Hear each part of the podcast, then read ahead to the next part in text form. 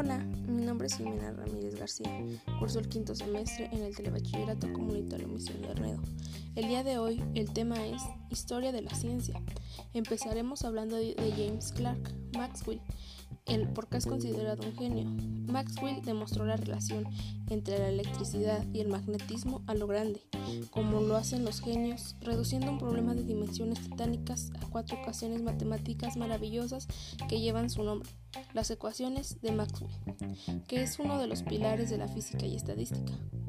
La influencia a distancia de la electricidad en los imanes y viceversa indicaba la existencia de perturbaciones electromagnéticas que se propagan por el espacio formado de ondas. ¿Y qué es lo que más me llama la atención de este tema? Es que lo llamaban demonio, y si Maxwell fue un demonio en algo, ese algo fue su habilidad con las matemáticas. Eso fue todo por hoy. Muchas gracias por su atención.